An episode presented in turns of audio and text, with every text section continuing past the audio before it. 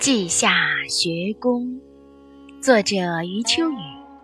朗读陈尔樱桃老师。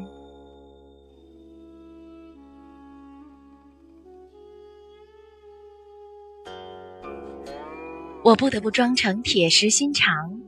故意不看姜子牙那根长长的钓竿，不看齐桓公沐浴焚香、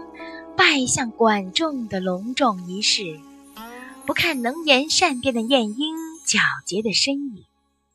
不看军事家孙武别其去吴的那个清晨，也不看神医扁鹊一次次用脉诊让人起死回生的奇迹，